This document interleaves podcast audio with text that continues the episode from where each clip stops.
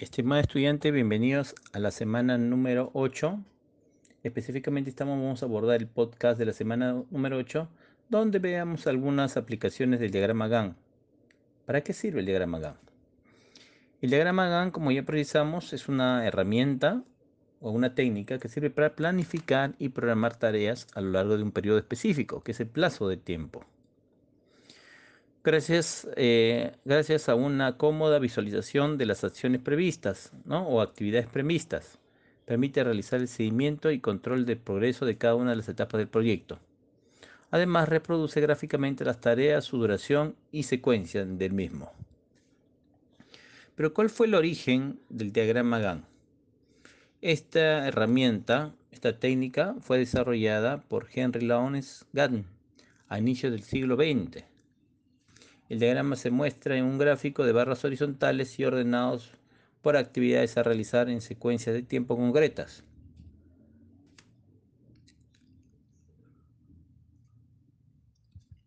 Las acciones entre sí quedan vinculadas en un diagrama GAN por su posición en el cronograma. El inicio de una actividad depende de la conclusión de una acción previa ¿no? o una actividad precedente. Este caso se verá representado con un enlace fin-inicio. También se reflejan aquellos cuyo desarrollo transcurre en forma paralela y se puede asignar a cada actividad los recursos que ésta necesita con el fin de controlar los costos y personal requeridos.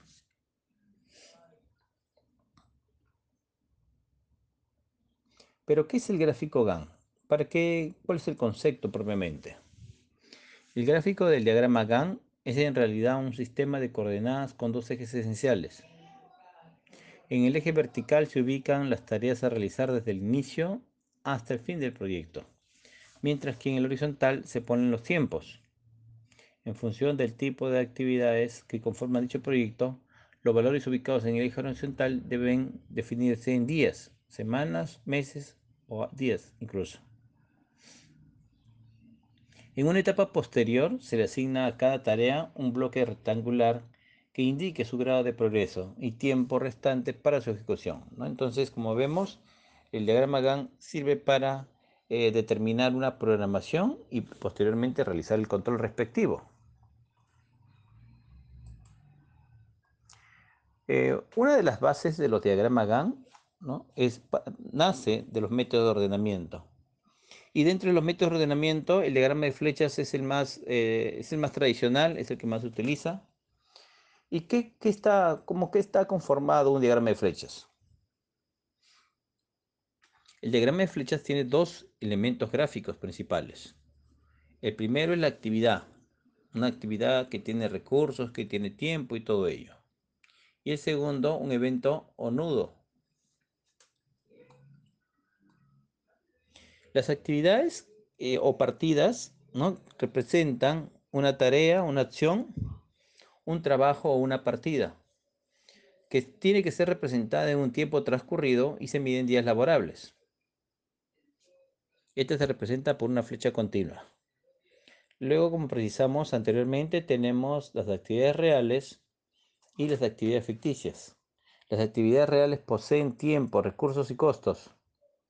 Eh, las actividades ficticias no poseen tiempo, recursos y costos, pero es básicamente su uso está asociado a, lo que corresponde, eh, ¿no?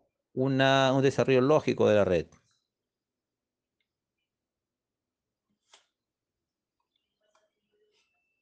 El diagrama, los diagramas de flechas, propiamente, la actividad real se identifica por una flecha continua y la actividad ficticia es una línea segmentada.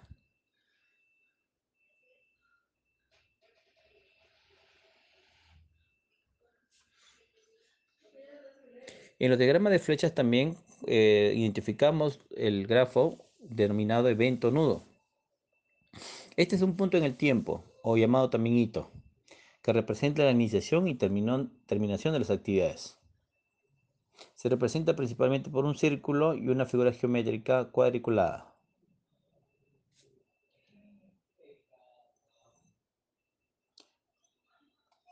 Muy bien, estimado estudiante, te invito a revisar o analizar el presente podcast, eh, a, desarrollar ideas complementarias y si el caso se refutan las ideas señaladas, tienes que precisar la fuente que sustente tu opinión.